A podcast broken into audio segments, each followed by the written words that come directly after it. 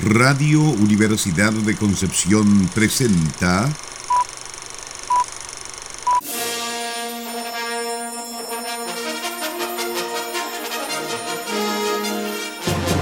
De película.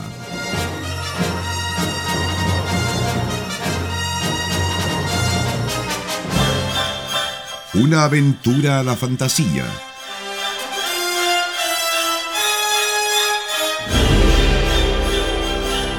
un paseo por las imágenes que guardan tu memoria.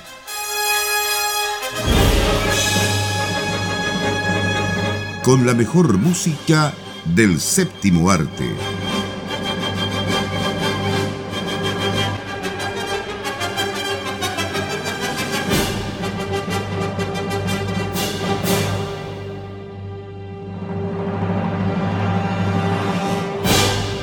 Muy buenas tardes, estimadas auditoras y auditores de Radio Universidad de Concepción.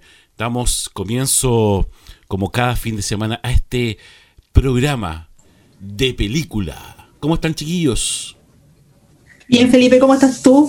Bien, también. ¿Cómo te sientes hoy? Hoy, eh, ¿cómo podría sentir?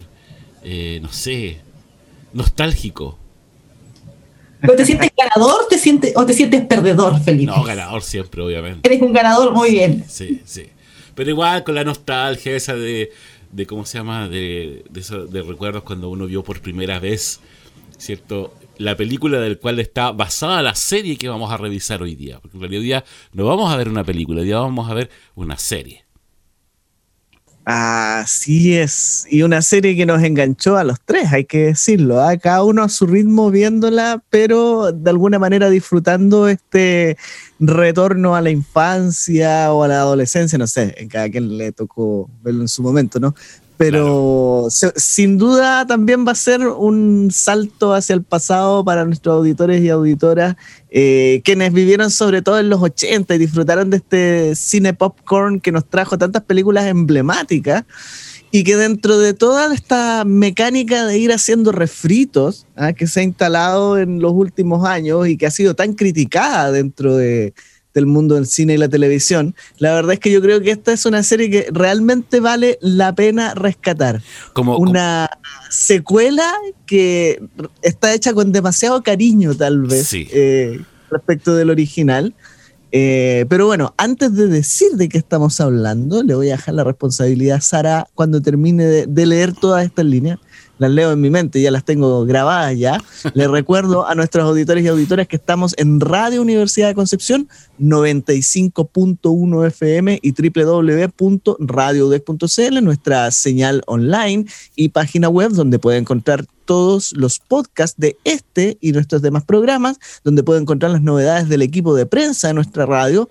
Y por supuesto, recordarle que estamos en redes sociales, Facebook, Twitter e Instagram y nuestro programa de película en Facebook e Instagram. Por supuesto, recordar que estamos también a través del 94.7 de la frecuencia modulada, Radio La Discusión de Chillán. Ahora sí, Sara, ¿de qué va el programa de hoy? Hoy día vamos a hablar de una serie que es la serie del momento en Netflix, top 10 en todo el mundo, top 1 en Estados Unidos, en Chile quizás en qué número va, pero top 10 en todas partes, que curiosamente ya tiene dos años de antigüedad pero como hizo ahí un traspaso desde la plataforma YouTube a Netflix ahora recientemente en junio, es como que la mayoría del público recién la está descubriendo. Y me refiero a Cobra Kai, una serie que los fanáticos de Karate Kid probablemente no sabían que necesitaban, o sí, porque había mucha gente que quería saber qué pasaba después. Pero sin duda, como mencionabas tú, Nicolás y Felipe, eh, es una puerta abierta hacia la nostalgia, sobre todo los que crecimos en la década de los 80, los 90, y que tiene la particularidad de que está muy bien hecha. O sea, no es, si bien es cierto que la secuela basada en la nostalgia, como hemos visto un montón de refritos últimamente, tiene la particularidad de que logra situarse en los tiempos modernos y logra hacer creíble a los personajes en su etapa adulta, lo cual igual se agradece porque hemos visto muchas veces que lo tratan de perpetuar como su carácter. Eh, si, alguien era el héroe en tal película, va a ser siempre el héroe, no, no muestran matices. No pasa lo mismo en Cobra Kai, siento yo. O sea, juegan con eso, se ríen un poco de eso, de alguien que se siente héroe o se siente villano, pero tú te das cuenta que eso ya no calza con, el, con la vida que construyeron como adultos. Entonces, esta serie viene a plantear muchos temas y muchas eh, interrogantes respecto a eso. O sea, eh, ¿quién es realmente el bueno o el malo? Y de hecho, nació un poco también de, de, una especie de chiste que había entre los fanáticos de Karate Kid, que estaban los que decían que, claro, Daniel LaRusso era el, el bueno de la película, qué sé yo, y los otros decían que Johnny Lawrence en realidad era el que había sufrido todo, que Daniel LaRusso habría sido el que, el que agredió primero, sí. el que le arruinó la vida. Entonces se basan un poco en eso para armar toda la premisa y funciona bastante bien. Claro, ese, ese es una eh, es lo que se decía en una serie también eh, que hubo hace mucho tiempo, que se llamaba eh, ¿Y cómo conocí a tu madre? Entonces, en uno de los capítulos finales eh, fueron invitados estos dos personajes, pues el de William Safka y Ralph Macchio. Y, claro, entonces el, protagonista de, esta serie de Cómo conocí a tu madre, él no quería a Ralph Macchio, sino quería a William Safka porque él era, había sido el, el, el, ¿cómo se llama? El vapuleado en esta, en esta película. No era, el, no era Ralph Macchio, sino que Ralph Macchio vino aquí a quitarle todo, todo lo que él tenía. Entonces, como de que hecho, vino... él quería ver al Karate Kid. Claro. Llevaban a Ralph Macchio y él decía, no, él no, es el Karate Kid. Claro. Y quería William Safka. Entonces, viene ahí toda una, toda una serie de, digamos, de, de preguntas. En realidad, claro, ¿habrá sido Ralph Macchio realmente el Karate Kid o era William Safka? Bueno, pero a, a, como decías tú, Sarita, eh, también se agradece mucho eso que te trae a la, a la memoria, por ejemplo, el contexto. Eh, los, los lugares, por ejemplo, la casa del señor Miyagi, cuando te muestran los autos, tú todo eso, de alguna forma, te, como que te trae nuevamente, ¿cierto?, a la memoria muchas cosas de esa época. Y, tenemos que también tener en cuenta quién, quién, creó esta historia, porque esta historia, bueno, el, el, creador, digamos, de lo que es la historia de Karate Kid, eh, fue por eh, Robert Mark eh, Kamen, que, que, es un guionista, ¿cierto? Y que no era cualquier guionista, o sea, trabajó en muchas, en muchas películas, muchas producciones que son importantes dentro de la cinematografía eh, mundiales, por ejemplo, bueno, Karate Kid 1, 2 y 3. ¿Ya?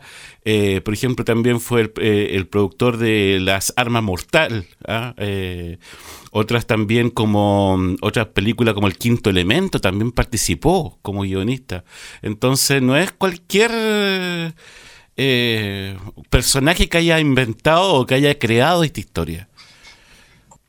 De hecho, también está eh, aparece vinculado a la película Gladiadora, claro, aparece vinculado sí. a la saga de Taken, sí. que fue bastante popular. Entonces, claro, es un personaje que tiene, eh, tiene una, un, un, ¿cómo decirlo? Una filmografía bastante interesante, si bien él no es particularmente eh, director, sino más bien guionista. Y lo otro acá es la presencia de Will Smith, que hace rato venía persiguiendo este tema del Karate Kid, ¿no? Primero con, con, el remake, con Jackie Chan, ¿cierto? Con su hijo en el protagónico, pero la verdad es que eh, él quería esto desde hacía mucho tiempo, pero hubo muchas dificultades en el camino. Mm, sí. Para llevar a cabo esta serie, porque partiendo porque el antiguo protagonista, Ralph Macchio, ¿cierto? Quien encarga, uh, encarna perdón, a, a Daniel Laruso, no quería saber nada ya de su personaje. Estaba, pero ya estaba chato, digamos, de que. Más que hastiado de Daniel Laruso. Exacto. A pesar de que tuvo algunas otras películas, digamos, él se proyectó en el mundo del espectáculo como Daniel Laruso. Entonces,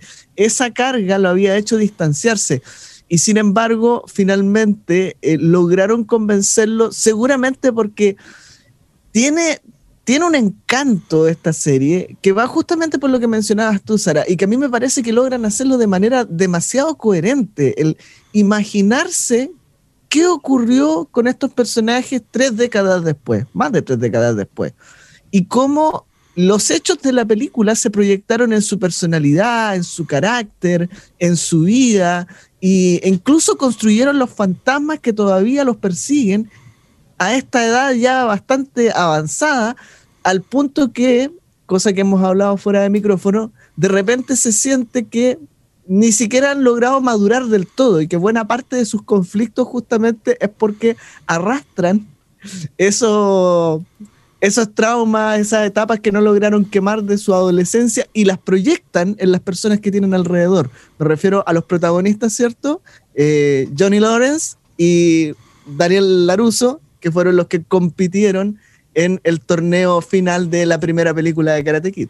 Claro, y como que en realidad todos los personajes que están alrededor de, de- de Daniel Laruso, digamos, y, el Johnny, eh, también participaron de alguna forma, no en ese tiempo, sino que ahora, digamos, de ese combate. Es decir, ustedes combatieron, ustedes fueron los que pelearon, entonces como que en realidad eh, todo el mundo sabe quiénes son ellos.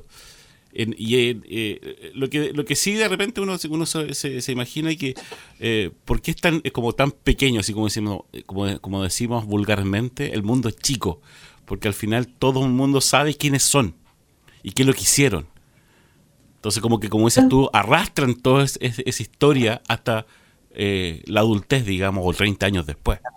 Pero es que su ciudad igual es pequeña. Sí, y ellos han mantenido en un círculo que es el círculo que, que los conoce, porque si uno piensa tam- tampoco, o sea, yo creo que no todo el mundo los conoce, quizás Daniel Laruso por el- la carrera que desarrolló después, que se transformó en un vendedor de autos bastante famoso, pero si tú lo piensas en el contexto macro, digamos, de la vida, el hecho de haber ganado un, un campeonato de karate, entre comillas, no es gran cosa, digamos, sobre todo si tú tenías, ¿cuánto? 15 años, una cosa así. Pero para los personajes que ahí participaron es algo que marcó su vida.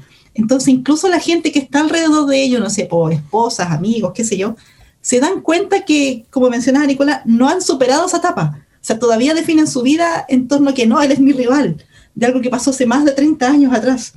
Y en un contexto súper pequeño, o sea, ni siquiera fue algo que, como que marcara tanto su vida. Bueno, en el contexto de la película sí, o sea, Ralph Macchio, el Daniel Laruso es el protagonista de Karate Kid y todo se siente, todo se ve a través de sus ojos y se siente como más grande quizás de lo que realmente fue.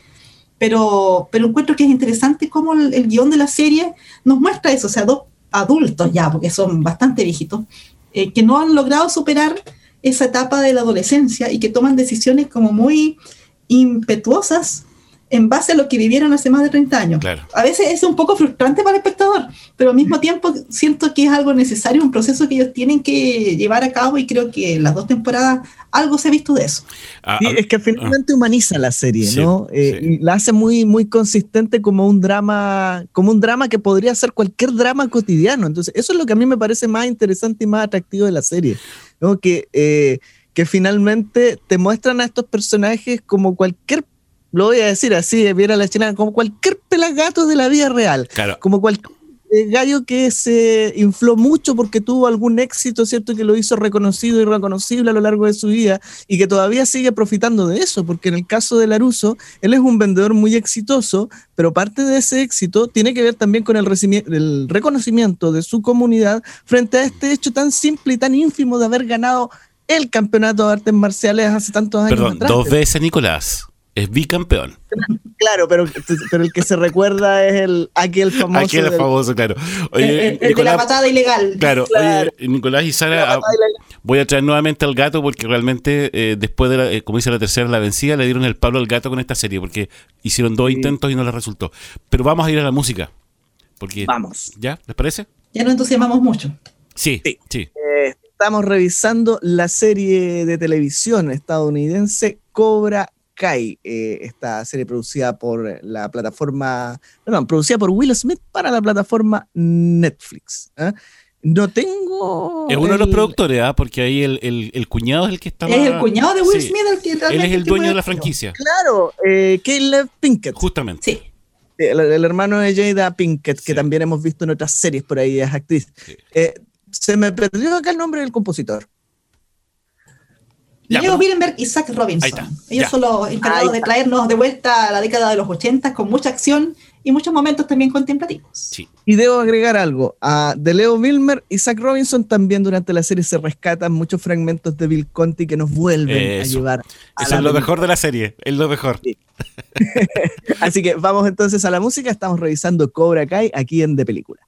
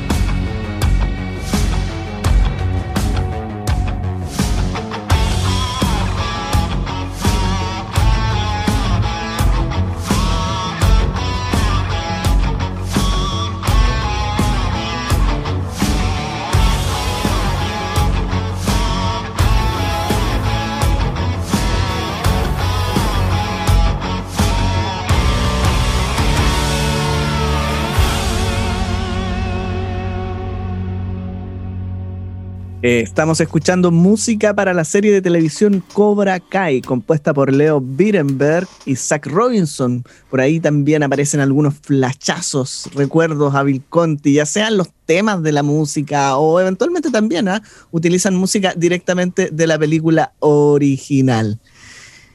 Eh, no sé, eh, me, me, arrastró por muchos lados esta serie, debo decirlo. ¿ah? Tiene algunas cositas que uno sabe que las ponen ahí para hacerlo reaccionar, pero vaya que funcionan. Desde recurrir a las, no solo a la música, sino que a las imágenes de la película original como parte de los recuerdos de los personajes, un recurso que se utiliza permanentemente, eh, como también ciertas tomas, ciertos planos en la cámara, ¿cierto? Que eh, buscan ¿Mm?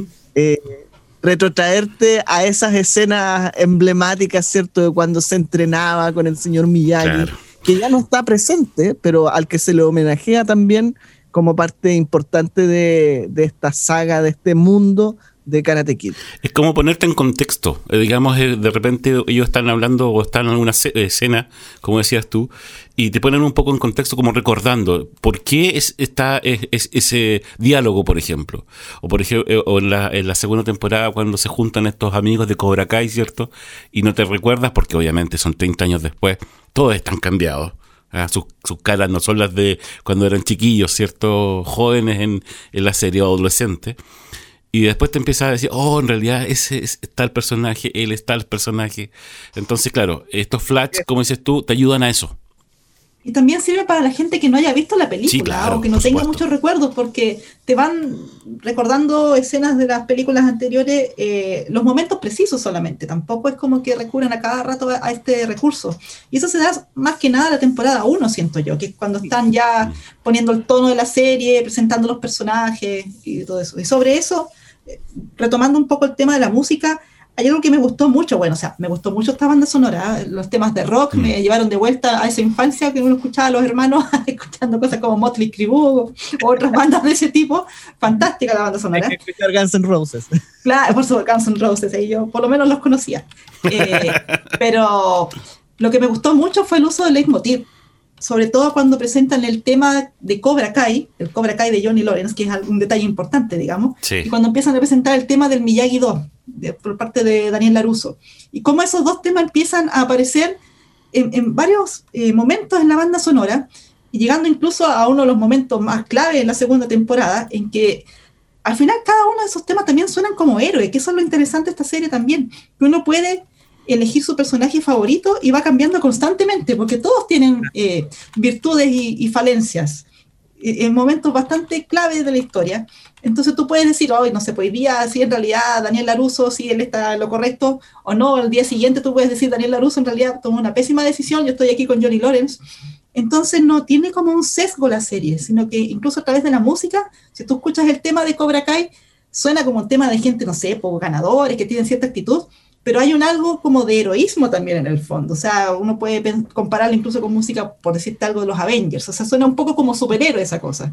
Y si tú escuchas la música del, Miyagi, del Miyagi 2, también tiene eso. O sea, es mucho más contemplativa, con, con notas, escalas mucho más que, que te evocan Japón, ponte tú pero también tiene eso de que son como especie de héroes. Sí, son y, y, después los enfrentan. Son Entonces, tres notas. No sé, a quién hacerle barra, porque a los dos, los dos tienen puntos positivos y puntos negativos. Bueno, esas tres notas, ¿cierto? De, de, Bill Conti, como decía Nicolás en un comienzo, te evocan inmediatamente al señor Miyagi, es decir, eso es lo más genial de la serie, yo encuentro que, que, llevarte nuevamente a tu, a tu niñez cuando veías eh, eh, Karate Kid, ¿o no, Nico? es que a mí me pasaba algo, bueno, Primero es eso de volverte a la infancia, ¿cierto? Que está muy presente, que, te conecta, porque ah, creo que estas son las secuelas que valen la pena cuando están bien trabajadas, ¿no? No cuando te inventan una situación, sino que te piensan, por así decirlo, la proyección de lo que te tocó ver en términos muy realistas, porque finalmente es eso, o sea, es muy coherente lo que te plantean, de dónde podrían estar los personajes. Eso a mí me encantó. Y que justamente, como cualquier persona común y corriente, tal como decía Sara, tienen sus altos y sus bajos, tienen sus pros y sus contras, tienen sus bondades y miserias.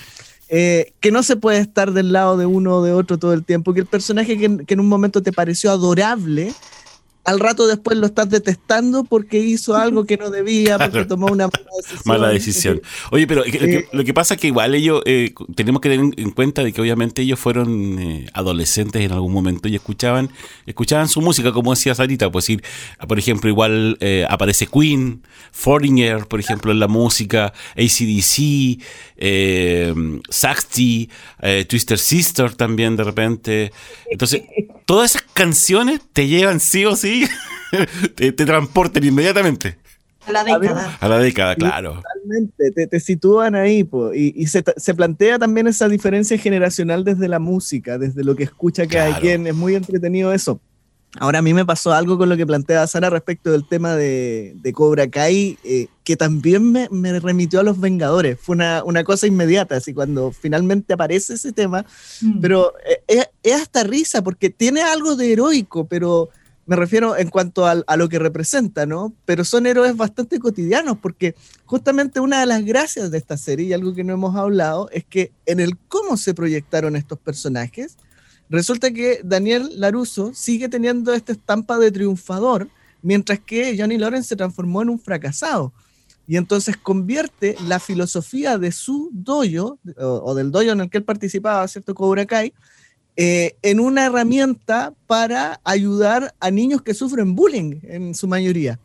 ¿Te fijas? Entonces, ¿quiénes son estos héroes finalmente? Cuando Claro. tú ves, eh, qué sé yo, a los chicos que son como todos los estereotipos de eh, los niños que molestan en el colegio, ¿no? por una razón u otra. Claro, ahora viene como defensor. ¿Y del cómo nos afecta este nuevo, este nuevo poder también? Porque Claro. eso es súper importante. O sea, porque tenemos a Johnny Lawrence, que él era alguien que acosaba a compañeros cuando estaba en el colegio, tratando él de enseñarle karate de de la manera en que a él se lo enseñaron, que sabemos que es bastante particular, bastante violenta, a todo este grupo de chicos que no tenían herramientas, que no se sabían defender, que los molestaban en el colegio. Y como esa enseñanza los afecta, para bien o para mal, o sea, hay algunos que lo toman bien, hay algunos que lo toman pésimo y se transforman en, en otra persona completamente diferente, mucho más violenta y deja a todos sus amigos, no vamos a mencionar quién, pero todo el mundo sabe quién es, Ah, la serie. Y por otro lado, o sea, antes de ir a Daniel Laruso, eh, siguiendo con Johnny Lawrence, él trata de hacer esto y trata de hacerlo de buena fe, pero lamentablemente él no tiene las herramientas todavía, porque espero que esto sea parte del progreso como personaje, para lograr la meta que él se propuso al principio, de enseñarle esta herramienta karate que es verdad que los va a ayudar a concentrarse, a defenderse, y no necesariamente a través de la violencia, sino tener otra, otra actitud. Eso es lo que les quiere enseñar a ellos al final, otra forma de enfrentar la vida. Que, Y por otro Mm. lado, Daniel Laruso, que él es el ganador y ha triunfado en la vida y se sabe ganador, como él toma una filosofía como la de Miyagi y cómo la enseña a sus alumnos. Y no es la misma cosa que le enseñó a él el señor Miyagi, porque él tampoco tiene las mismas herramientas para hacerlo, porque él no tiene la misma experiencia de vida. Entonces, los dos han fallado en ese sentido al enseñarle a sus alumnos, porque ninguno de los dos realmente está sintonizado con lo que quiere lograr. claro. Eh, Porque Daniel Laruso, la forma que tiene de ver la vida ahora, que él se siente como que siempre tiene la razón. Entonces lo que él dice está bien siempre, porque él es el héroe. claro. Y así también comete muchos errores y lo vemos también en sus alumnos de karate, Y en su hijo. con, con consecuencias Sí. terribles. Terrible. Y en su hijo también, po. El, hijo, ten- el hijo tiene, tiene algo, algo ahí muy, muy importante que ojalá eh, se pueda, eh, no sé si solucionar o digamos que tenga un eh, otro, otro, otro fin, digamos, porque en realidad eh, está muy inmerso en la tecnología, está muy inmerso, digamos, en cosas banales que obviamente uno dice, pero ¿cómo? Si, si Daniel es, eh, tiene otra filosofía de vida. Y eh, tenemos que tener en cuenta también lo troglodita que es eh, Johnny, ¿cierto? Que está totalmente desconectado de todo. Yo digo, este hombre... Todavía vive en los 80. Claro, todavía vive en los 80. Este hombre creo que lo pusieron en una cámara y, y de ahí, así como lo que le pasó a, a Fry en, eh, en Futurama. Futurama, ¿cierto? Que despertó en, los- en los- en el 2020 y el tipo no tenía idea de nada, ni de Facebook, ni de redes sociales, eh, el, el- el- todo este el drama de, de- de- de las minorías también, la tecnología y todas esas cosas. Él no tiene idea de nada de eso. como no, lo hizo. y la igualdad de género, todo eso, no, él, él es como No. dice, un troglodita. Hay gente así, el eso es lo tipo, que- eso es lo que me realmente. gusta, que no es irreal, porque hay gente así. Pero claro, por supuesto, sí, obviamente. resulta muy chistoso. Muy chistoso. Vamos a la música, chiquillos. Vamos a la música. Dentro de todo tampoco es un mal tipo. Hay No, que por No, eso es lo bueno, que dentro de todo, dentro de todo lo troglodita, hay algunas cosas que ha ido cambiando. Sí. Claro. Bueno, vamos a revisar la música. Estamos escuchando la banda sonora de Cobra Kai. Fuimos con la primera temporada. ¿Vamos con la segunda ahora? Sí. Ya, vamos con música de la segunda temporada entonces de esta serie para la plataforma Netflix compuesta por Leo Birenberg y Zach Robinson.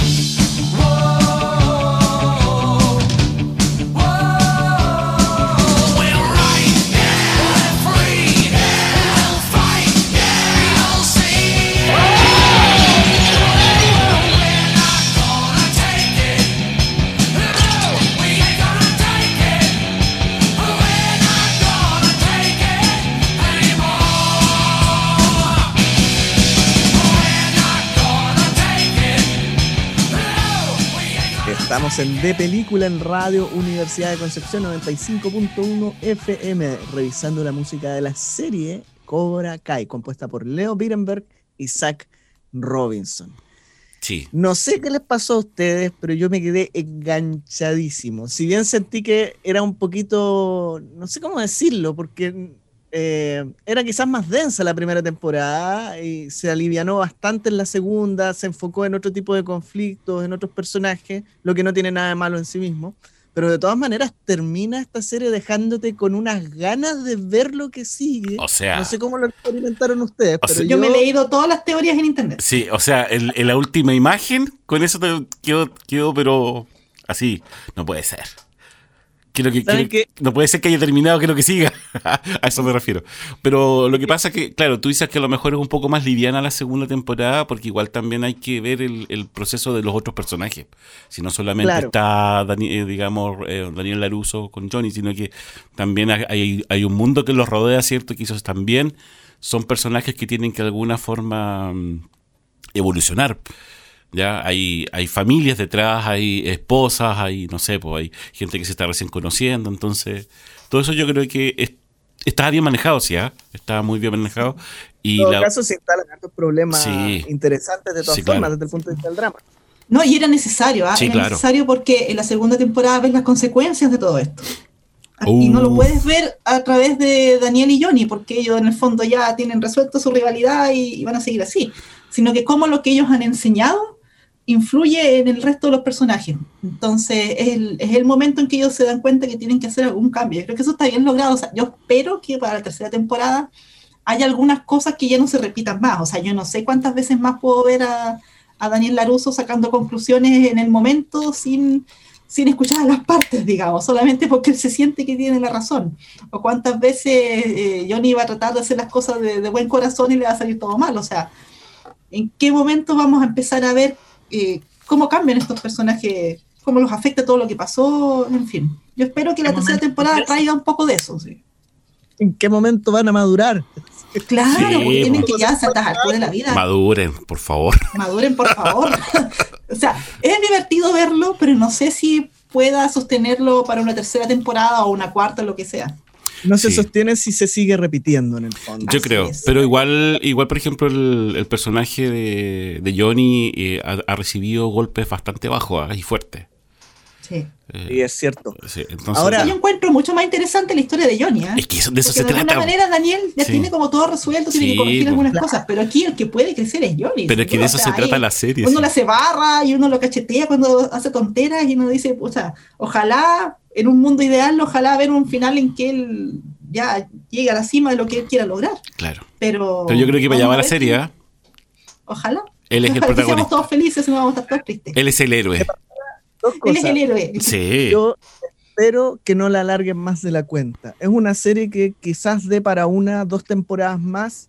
Mm. Si se sigue alargando, probablemente pase lo que dices tú, Sara. Y el problema con esta serie muy exitosa, porque tú lo has dicho, en este momento es top en todos lados, es que la tentación de alargar más de la cuenta es grande, porque es una mina de oro, básicamente. Entonces ahí la pueden arruinar. Eh, y por otro lado, comentario totalmente aparte para, para los auditores y auditoras, si es que se enganchan con esto, una de las cosas geniales de esta serie es que los capítulos son cortos, son capítulos de media hora de duración, pasa todo muy rápido. Siempre, siempre está ocurriendo algo. Entonces estás en esa dinámica de que en qué momento paro, ¿no? ¿En qué momento puedo realmente parar de ver esto?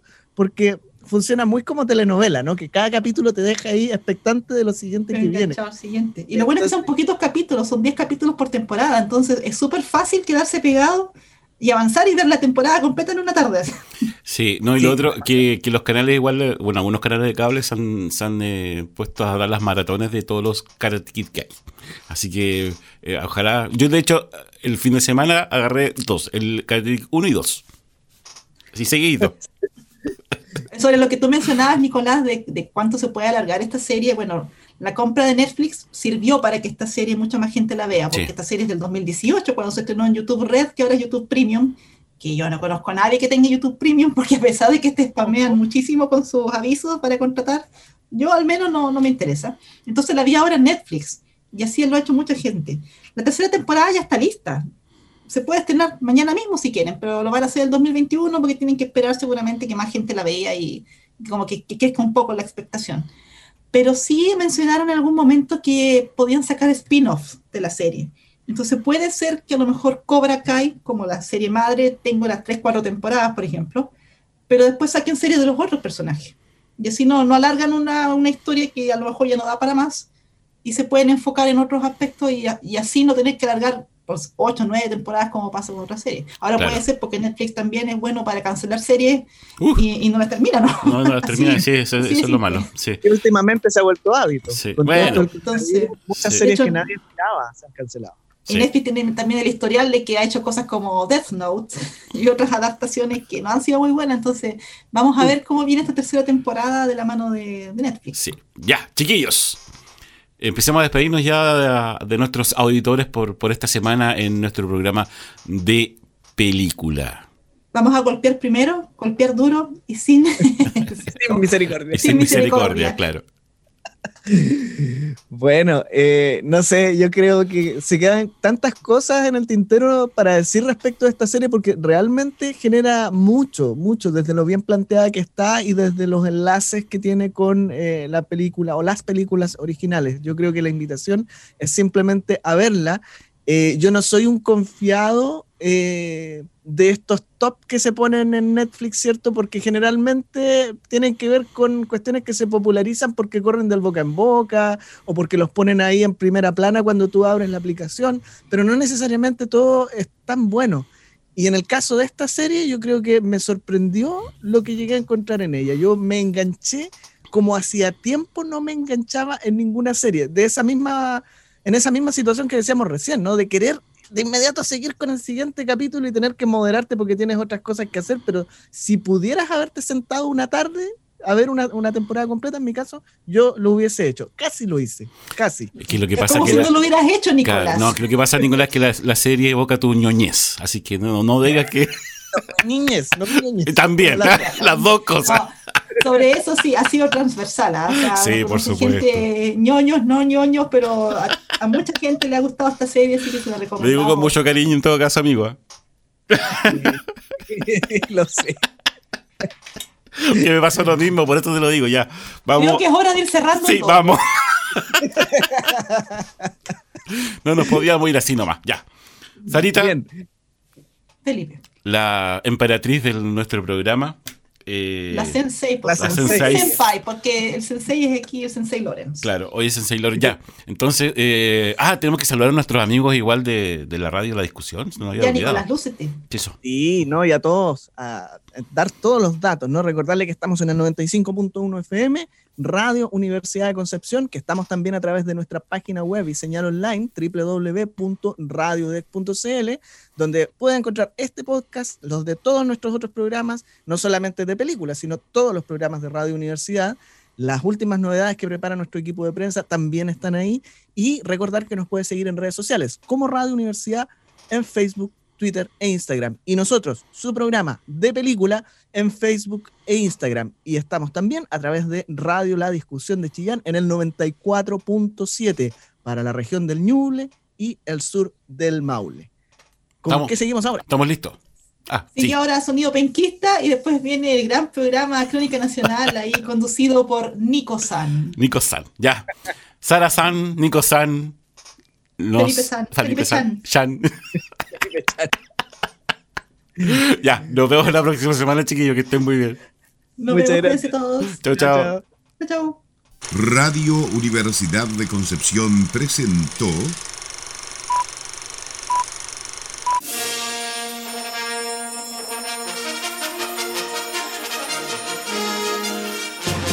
de película.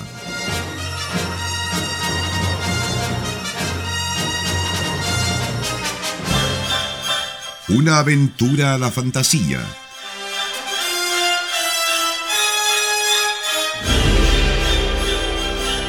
Un paseo por las imágenes que guardan tu memoria.